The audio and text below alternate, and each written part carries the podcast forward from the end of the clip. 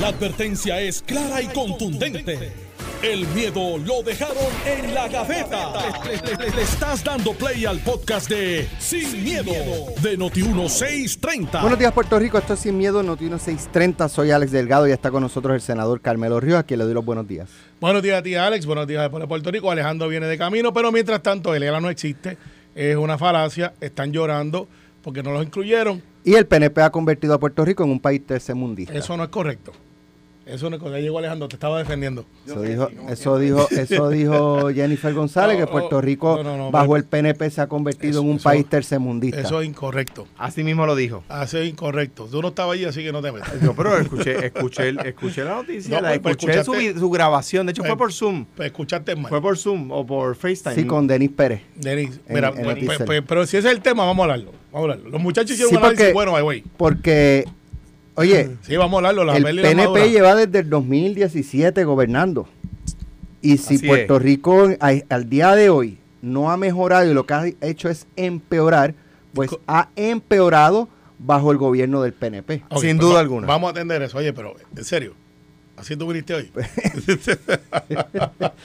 pues mira, ahora un poco un tono más serio, porque obviamente De esto hecho, es- perdóname, sí. O Carmelo. sea, ¿tú crees que Alex está relajando? Sí, hubo yo un sí, día, que le estaba hubo un día que vino eh, por ti, vino el, el expresidente del Senado Tomás Rivera Chats y él planteaba que cómo era posible que, que todo ha ido empeorando, que este, el sistema eléctrico, que los fondos han llegado o que se han asignado fondos y que no se han utilizado y que esto es una barbaridad. Y, yo, bueno, eso ha pasado bajo el gobierno del PNP porque de María para acá, que es el planteamiento, Sí. es el PNP el que ha gobernado. Ok, pues, Con vamos, cámara pues, pues vamos a y. Senado. Sí, no, este- ahora fue que Y comisaría variación. Creo que hay residente. tres mil y pico tordos azules todavía puestos. ¿Sabes? Eso es bajo el PNP. Ok, está bien. O le va a echar la culpa al PP de eso también. Eh, no, no, no, yo voy a atender el asunto. Lo que pasa es que ya que usted está en esa, pues vamos a empezar. Manos a la obra.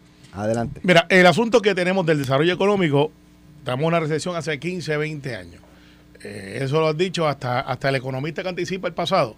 Ese, hasta ese lo ha dicho.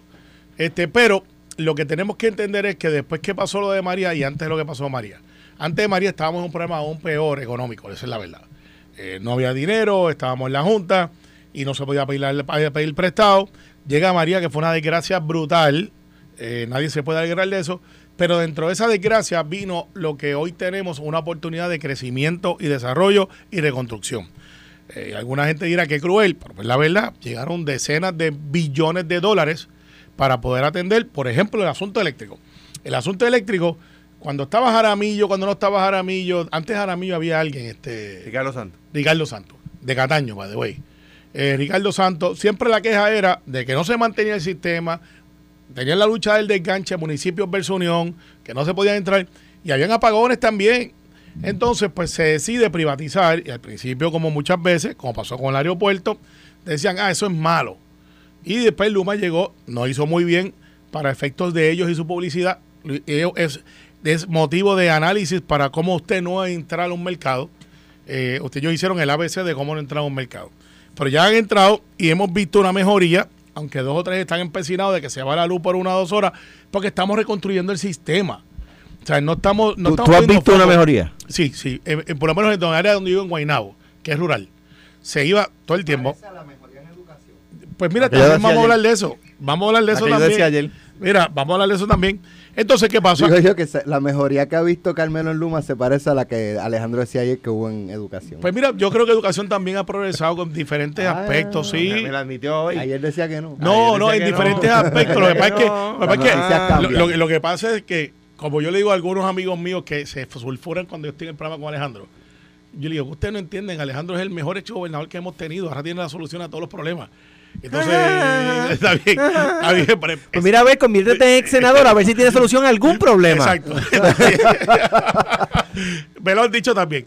Así que en el broma No y en serio, en el broma y en serio, lo que pasa es que cuando planteas que hemos sido un partido tercermu- un país tercermundista, es un ataque político, no me cabe la menor duda. ¿Para quién? In- in- Al intra- gobernador. ¿Para quién? Intra, intra ¿Para partido. quién? Intrapartido. Es de Jennifer La Pedro. ¿Y por qué? eh, pues- pues que El secretario del PNP hablando. Hay ¿eh? que preguntárselo a ella. Porque si Usted me- no tiene la menor idea no, de por qué. Sí, pero eso hay que preguntárselo a ella. Entonces, ¿qué pasa? Su puesto de carrera de Jennifer González es la Autoridad de Energía Eléctrica. O sea, que ella lo conoce. O, o la presunción es que lo conoce. Ese es su puesto de carrera, de ahí es que sale ella, de lo energético. Y entonces, cuando tú planteas que teníamos una autoridad que estaba quebrada, que debía que valía 9 billones y debía 19 billones, Valía 5 y, debía 9. y veía 9, algo así. era- Valía 5 y, valía cinco y debía 9. Y ahora tienes la posibilidad de que tiene 14 billones de dólares para reconstruir.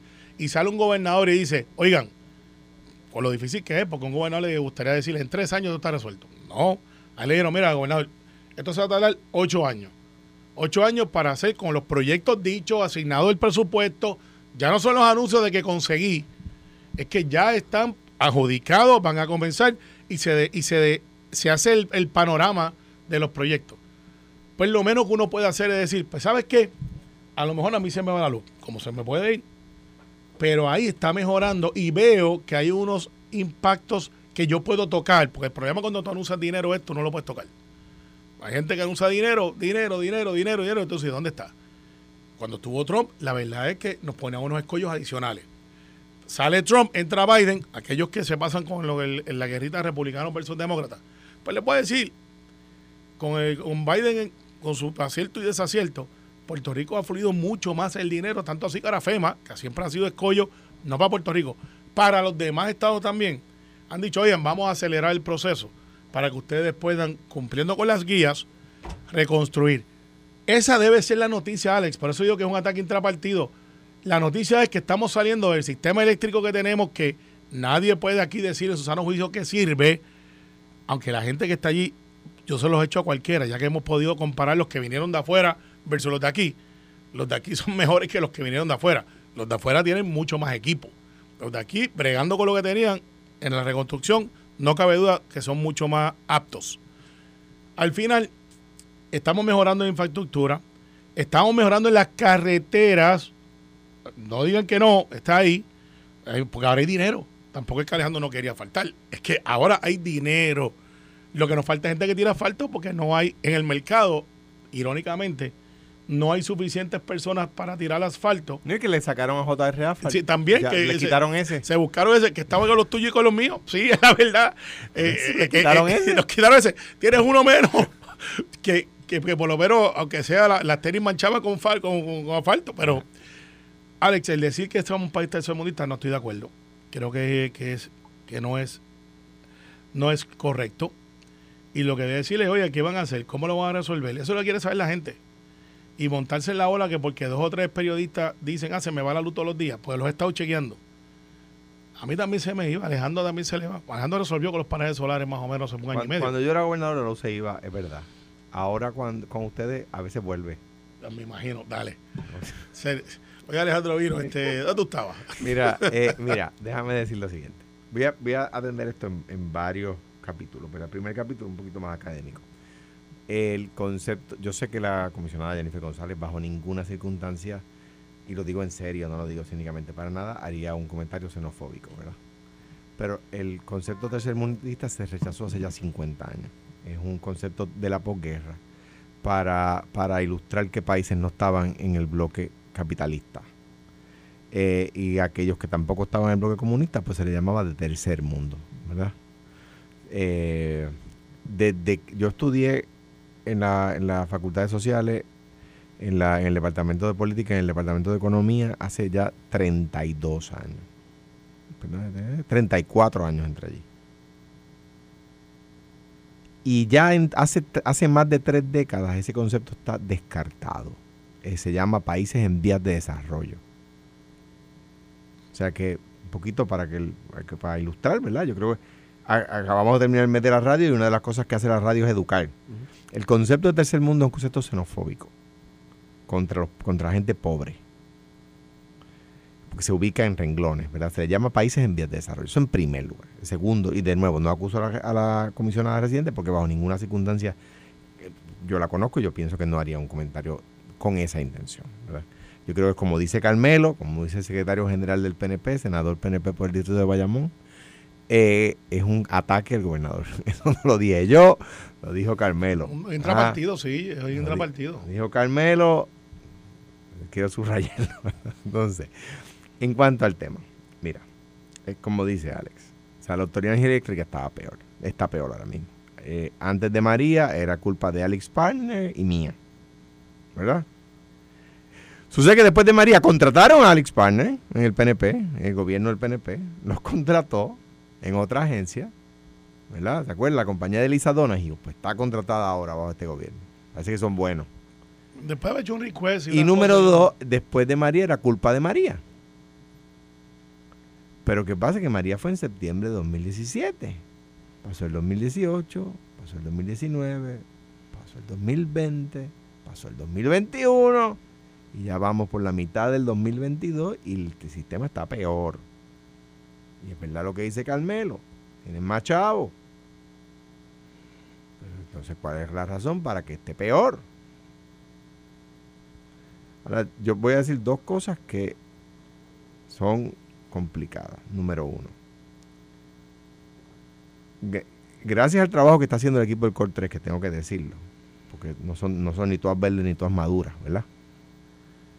Está más o menos moviéndose, porque la compañía privada que tienen contratada allí eh, ha sido un desastre. Municipios adjudican su basta y luego tienen que cancelarla porque no acaban de soltar los fondos. Y no es la BOI ni su equipo, es la compañía privada allí contratada. Un desastre. Ahora voy a, Bueno, a- pero la BOI tiene la responsabilidad de ponerlos a trabajar El- o sacarlos. de supervisarlo. Él, y yo creo que están mejorando gracias a eso. Dicho eso, voy, esto lo que voy a decir ahora, yo creo que es la primera vez que lo digo en radio. Noviembre 28 de 2027. Mira, Alex, Carmelo, país. Vamos a suponer que todas las proyecciones que nos ha dicho Josué Colón y que ayer mencionó el gobernador, que todas se dan a tiempo. Eso es difícil porque no es culpa de ellos. Mire, suceden imprevistos, un suplidor demanda, un suplidor se va a la quiebra.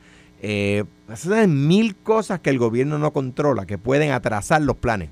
El país lo ha visto mil veces, ¿verdad? Pro- Proyectos grandes, proyectos chiquitos que se supone que terminen en tal fecha, terminan un año después. ¿Verdad que sí? Un hecho cierto. Pero vamos a suponer que todas las mejorías a las plantas de energía eléctrica de la autoridad se hacen y se hacen a tiempo, que el dinero llega, que la subasta no tiene problemas, que todo pasa sin problemas. Flores. Con todo eso, con todo eso, el 28 de noviembre del 2027 tenemos una crisis. Lo estoy diciendo ahora en el 2022, faltan cinco años. Una planta que hay que apagar se va a apagar en el 2027, que es la planta carbón. Son 500 megavatios, 520 megavatios de energía. De la energía que producimos que más CO2 pos- pro- produce, es decir, de la que más contaminantes produce. Las plantas de energía eléctrica producen más azufre, que también es contaminante. Estas producen más, más CO2, que es lo que producen el mofle los carros. ¿Ok? Eh,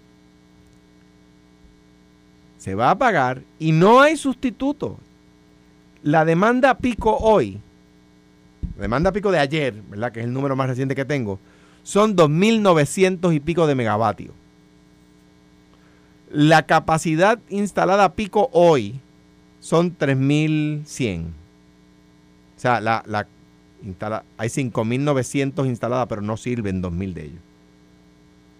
Que funcionen 3.100. Imagínate si quitas 500 megavatios. Pero- Imagínate si quitas 500 megavatios. Si todos los planes se dan, si todos los planes se dan, en Puerto, y en Puerto Rico va a haber una crisis energética para la cual la autoridad, ni Luma, ni nadie, está preparándose.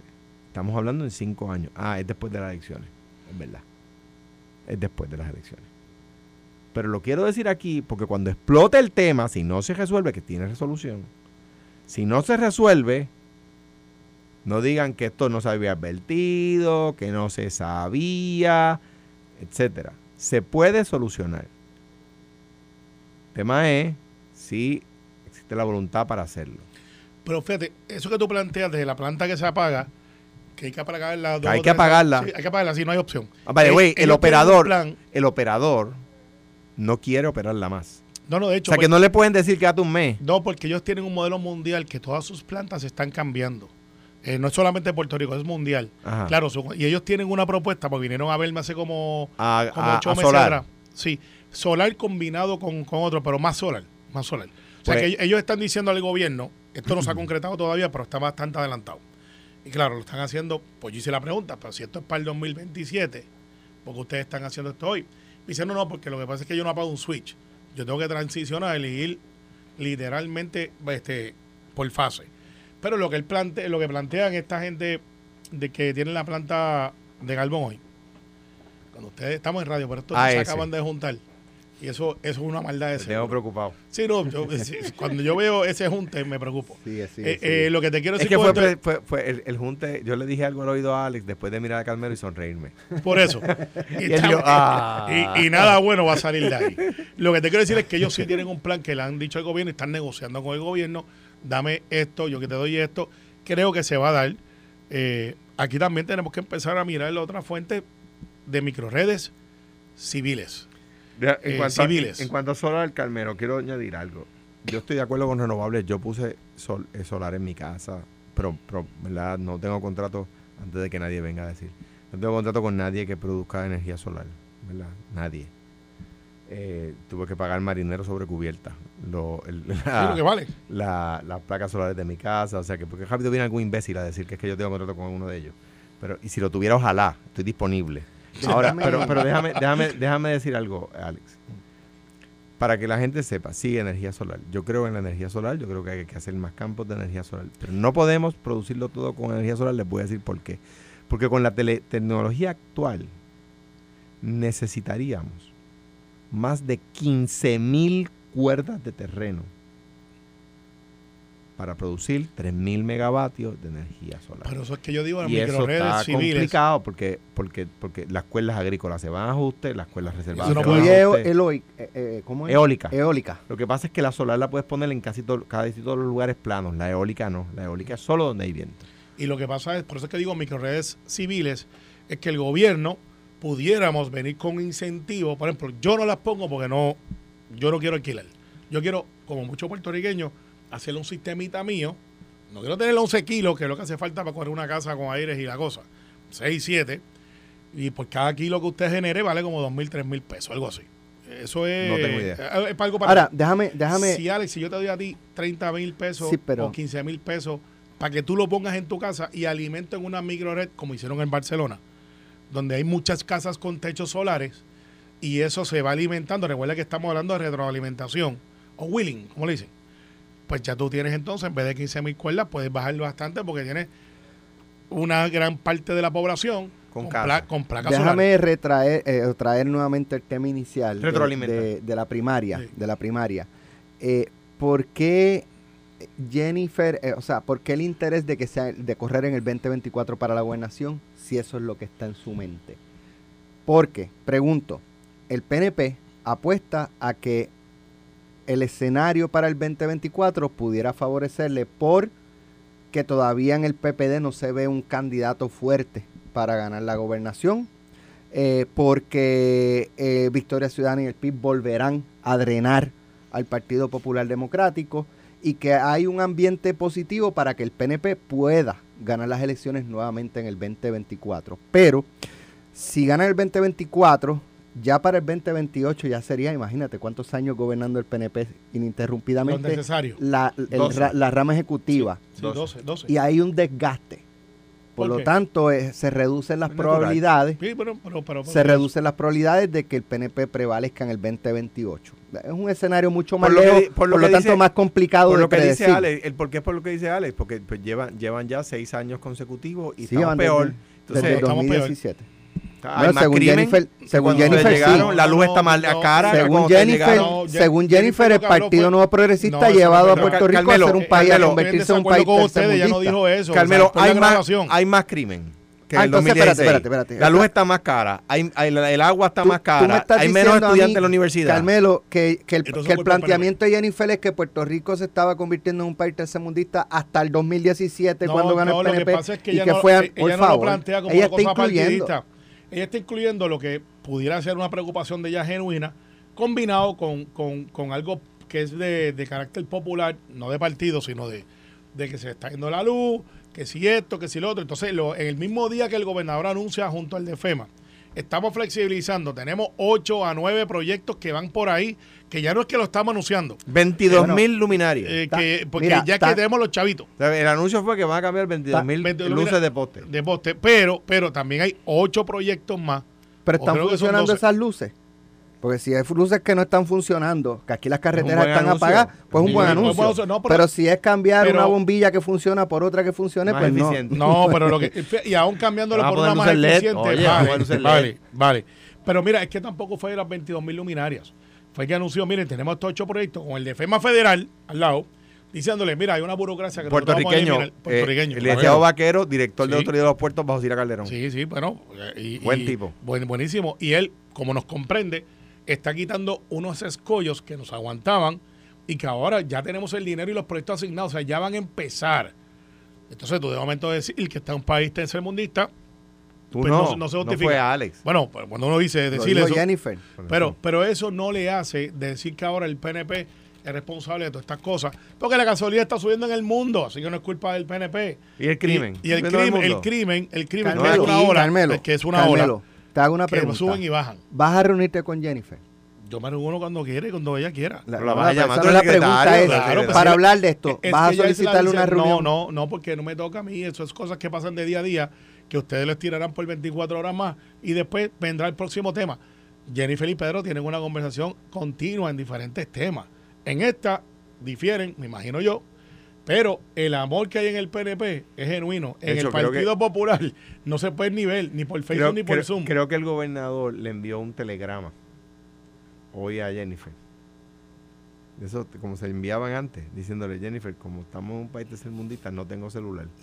Te estoy enviando un Y en, el, telegrama. y en el Partido Popular se enviaron una paloma Mira. mensajera y Malmito la tumbó con una onda. Vamos a la pausa, pero pero- parece que van a sacar a la de recursos naturales. No puede ser. No, es al revés. Vamos a ver. no puede ser, porque está haciendo buen trabajo y lo Está que hizo en excelente trabajo. la felicito. hablamos- déjame releer, releer la nota. que están, tira- al están contrario- tirando otro nombre ahí. Sí, no, al contrario, pues yo hablé con el gobernador anoche sobre eso y me dijo, oye, lo está haciendo muy bien. Es más, mira, dice el gobernador tendría entre sus planes una nueva designación en propiedad para recursos naturales.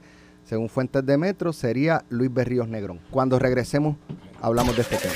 Estás escuchando el podcast de Sin, miedo, de Noti1630.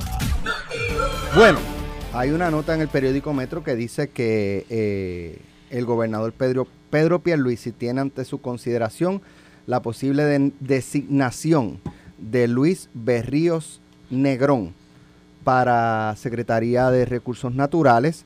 Eh, Berríos Negrón es hijo, de- dice la nota, del abogado Luis Berríos Amadeo, una figura muy cercana al, al go- exgobernador Pedro Rosselló y al senador Tomás Rivera Chats. De hecho, las fuentes de Metro apuntaron a que Rivera Chats está impulsando la designación y garantizaría los votos de los senadores novoprogresistas. Eh, aún así, entre senadores populares la designación no estaría 100% asegurada, pues hay legisladores de mayoría que estarían más abiertos a mantener a la secretaria interina Anaís Rodríguez Vega, que hasta el día de hoy, y esto ¿verdad? es un comentario de mi parte, eh, creo que ha manejado más o menos de forma aceptable la agencia, ¿verdad? Pero Este, más que ha aceptable. atendido las controversias, eh, creo que ha sido bastante ecuánime, eh, pienso yo, no sé, tampoco tengo todos los elementos, pero de lo que uno lee.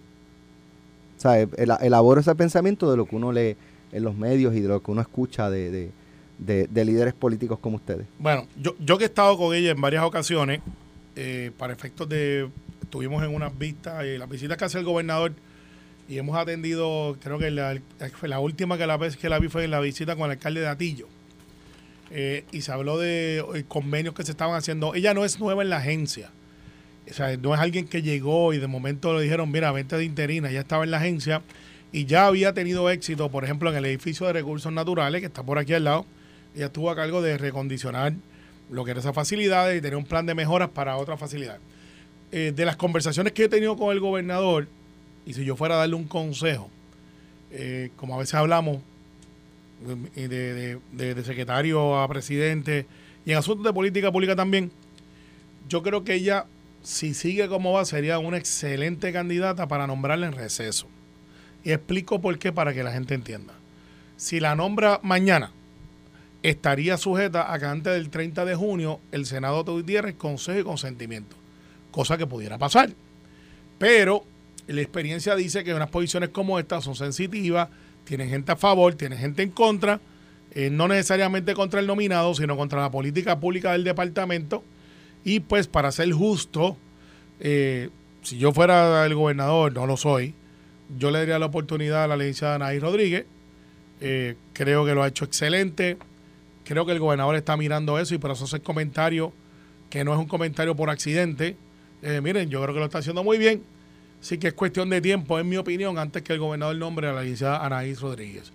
Sobre Luis Oberrío, su padre, que es el papá del, del licenciado que se está mencionando, mm, lo he visto, he hablado con él varias veces, no lo conozco como el papá, el papá un abogado muy experimentado, coronel retirado, fue asesor de Tomás Rivera Char en el Senado, eh, uno de los mejores amigos de Pedro Rosselló, con una trayectoria eh, espectacular, fue mem- este, Sharon Member antes de los delegados congresionales, él, era, estaba, él estaba en ese grupo, o sea que es una persona proba, pero el que están mencionando es el hijo, que debe tener quizás 40, 40 y pico de años, se ha hecho joven, posiblemente. Y pues veremos a ver, veremos a ver, pero este, porque yo sé que Luiso tiene un hijo que es arquitecto, que está ahora mismo en Dinamarca, que lo conocí hace poco y por lo que me dicen es un espectáculo de profesional.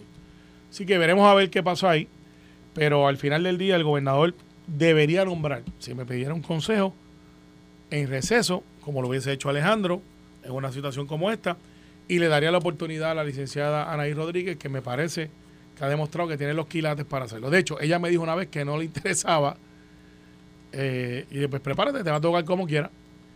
Y pues, tengo que decirlo, lo ha hecho muy bien. Muy bien. Y lo que me preocupa es eh, precisamente eso. Yo creo que, que el que lo esté haciendo bien no le vaya a hacer daño. ¿Verdad? Eh, ¿Por qué?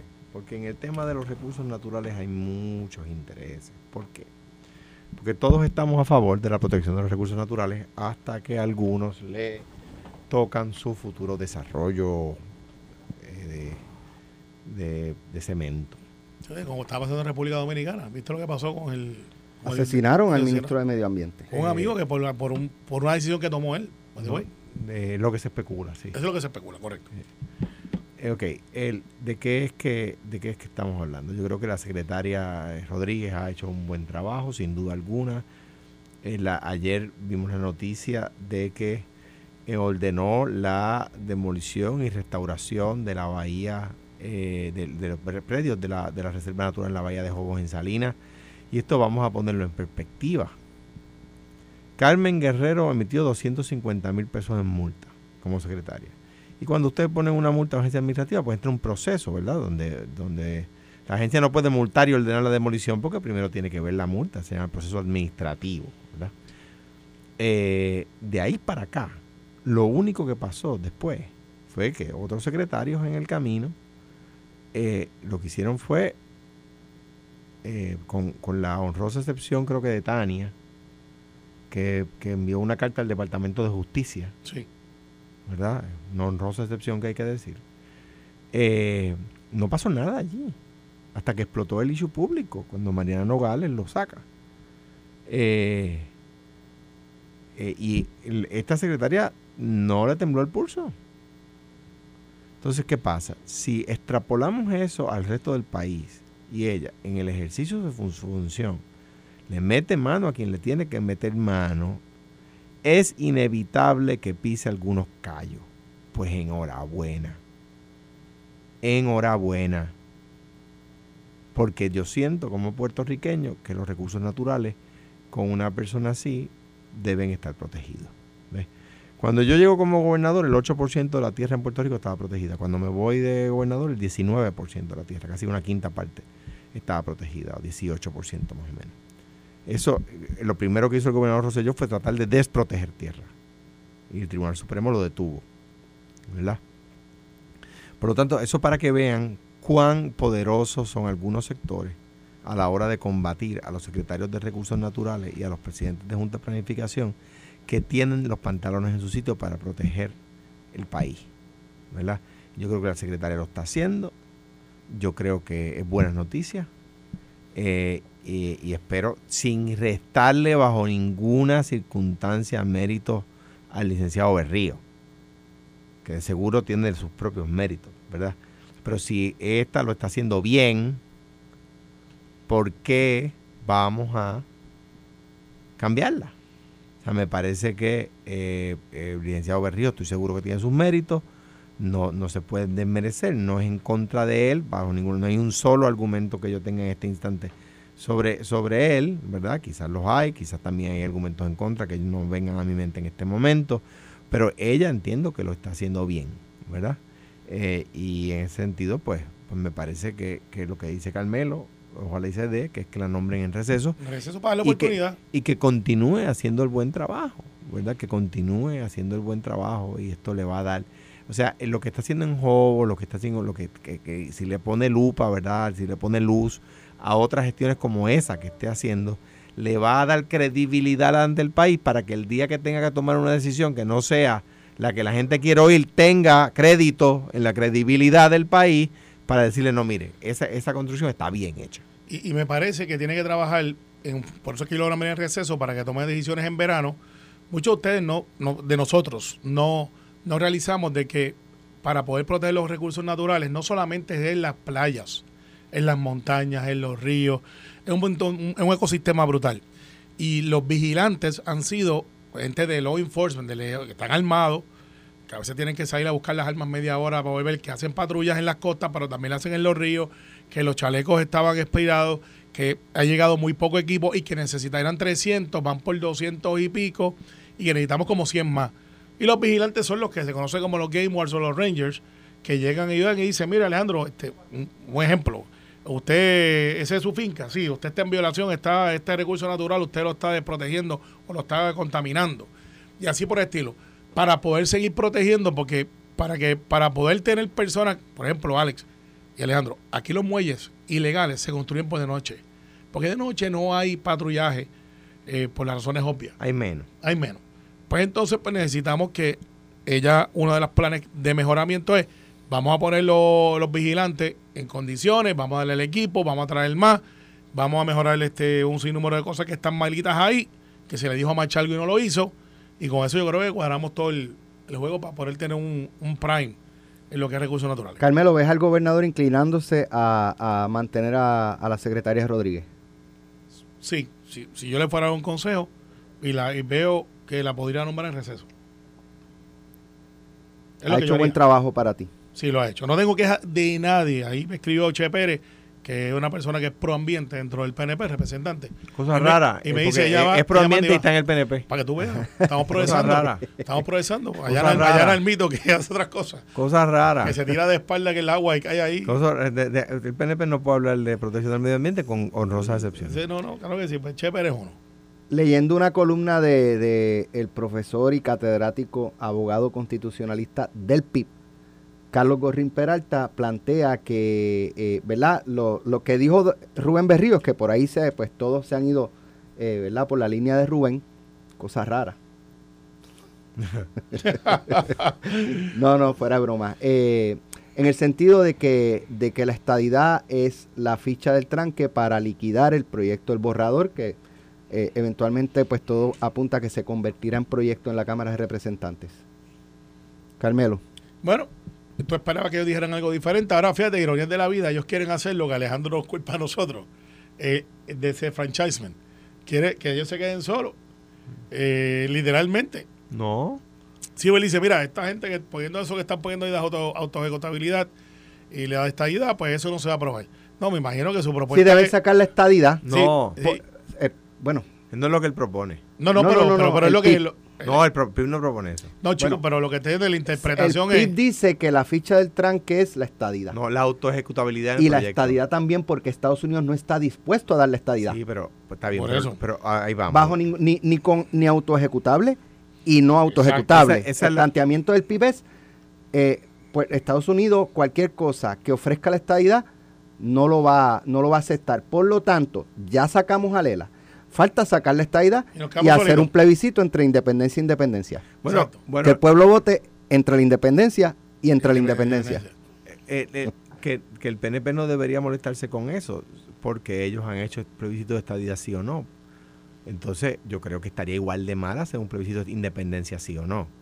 O sea, eh, qué- qué bueno que lo traen. Y el PNP se ruboriza si uno le dice, vale, vamos a hacer un plebiscito de independencia sí o no. ¿Sabe uno cuál es el resultado? Pero que no. Ah. Pero, pero el, pero el, el, pero no por eso se ruboricen porque hicieron el plebiscito estadía, estadía sí o no. Y ahora les va a estar malo que lo saquen de la papeleta. Mira qué cosa. Ahora se enojan. No, pero espérate, espérate. Ahora se enojan. No, no, a, yo no me enojo. a nosotros nos sacaron de la papeleta. Pero lo que está diciendo el PIB es lo siguiente. Y, y tengo que decirlo. o sea, tienen razón. Si usted le dice al Congreso, particularmente al Senado Federal, mire, vamos a hacer este referéndum allí, este plebiscito. Y en ese plebiscito, si gana la estadidad, est- el Congreso no tiene nada más que decir. Eso se llama Autoejecutable. autoejecutabilidad, que es autoejecutable, como dice Carmelo. Pues eso es una píldora venenosa y Rubén quiere que el proyecto se apruebe. Lo que pasa es que, y esto no es el caso de Puerto Rico, número uno, el caso de, en el proyecto Venice Johnston, eso mató el proyecto, la autoejecutabilidad, lo mató. Hizo, ya van 30 años. Número dos, el caso de los 37 estados que se hicieron estados después de las 13 colonias originales. En muchos de ellos hubo hacer más de un más de un plebiscito para que tuvieran supermayoría. Entonces, ¿qué pasa? Que el Congreso va a decir, espérate un momentito, yo me voy a echar un guava al pecho con el 51%, con el 52%, con el 53%. No.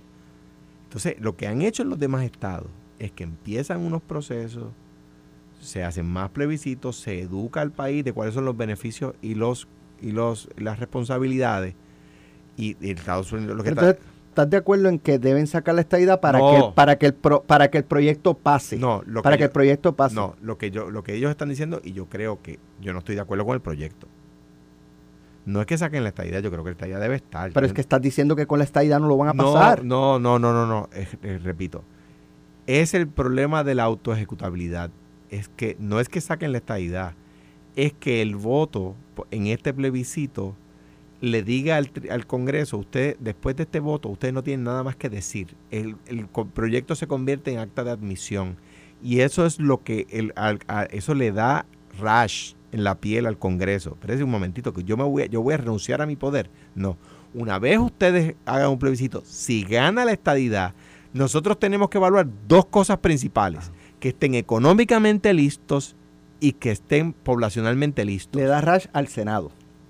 Y- porque, y- porque se entiende que en el Congreso va a pasar. Va a en la en cámara, bueno, que en en la la cámara, Cámara. que en la cámara puede pasar. No, no, eso no está, gar- no está garantizado. Fíjate Claro. que no han radicado el proyecto. Bueno, pues estamos en receso. Está- No, pero pueden radicar el proyecto Pero, de pero- receso. pero empieza el 7 de junio. Pueden- pero, pero no, como De tú hecho, se- sabes, se va el como 20 y tú sabes, tú puedes radicar, tú puedes radicar proyecto de ley en el Senado aunque no estés en sesión. O sea, lo que pasa es que no van a primera lectura, ¿verdad? Pero pueden radicar el proyecto. Ahora bien, o sea, eso no, en la Cámara no está garantizado. Yo creo que tienen la oportunidad de pasarlo en la Cámara y siempre lo he dicho. Pero no, no creo que la tengan en el Senado. Yo lo que está diciéndole Rubén, que quiere el proyecto, es quiten esa cosa de la autoejecutabilidad porque con eso no pasa. Ya el Rubén lo vivió en carne propia en el, en el, del 89 al 91. Entonces, ¿qué pasa? Es, es gula. Es gula. Es, es que uno ve, la gente que come por los ojos, ven esta oportunidad y le meten la autoejecutabilidad y no se dan cuenta que se hacen daño a sí mismos. Pero, pero fíjate. una- es un consejo cosa. que les está dando un tipo que quiere que el proyecto se apruebe, que se llama Rubén Berrío. Está bien, perfecto. Vamos a estipular que Rubén quiere que se apruebe. Yo tengo mis dudas al respecto, pero está bien, vamos a estipularlo. Nosotros como institución, So- Solo una cosa más. ¿Por qué Rubén quiere que se apruebe, por- aunque la independencia está de, de dividendos en Independencia y República Asociada? porque él tiene la teoría del murciélago. Porque él tiene la teoría que dice Alex, que es que si ustedes Sí. piden la estadidad se la van a negar Por y por default va a llegar la independencia. Yo no estoy de acuerdo con su teoría, pero pero pero entiendo que él quiere Bueno, que el proyecto se Mira, apruebe. Él- pero- él dice, dice el escrito, el liderato del PIB advirtió hoy a los miembros del Congreso que el borrador de legislación que han propuesto para convocar un plebiscito sobre el futuro político de Puerto Rico está condenado al fracaso mientras busque comprometer al gobierno federal con una oferta de estadidad. Claro. No claro. habla de autoejecutabilidad. Claro. Eventualmente, Sí, pero, pero, ellos deja- comenzaron no, a se hablar de la autoejecutabilidad. Se refiere a eso que dice cuando compromete al Congreso. O sea, la autoejecutabilidad es lo que a, compromete al a una Congreso. oferta de Por eso, estadidad. por eso pero, que- pero, pero miren, Lo que ellos están diciendo, porque yo vi la conferencia de prensa de ellos y he tenido la oportunidad de hablar con algunos de ellos eh, luego, es, habla con Juan.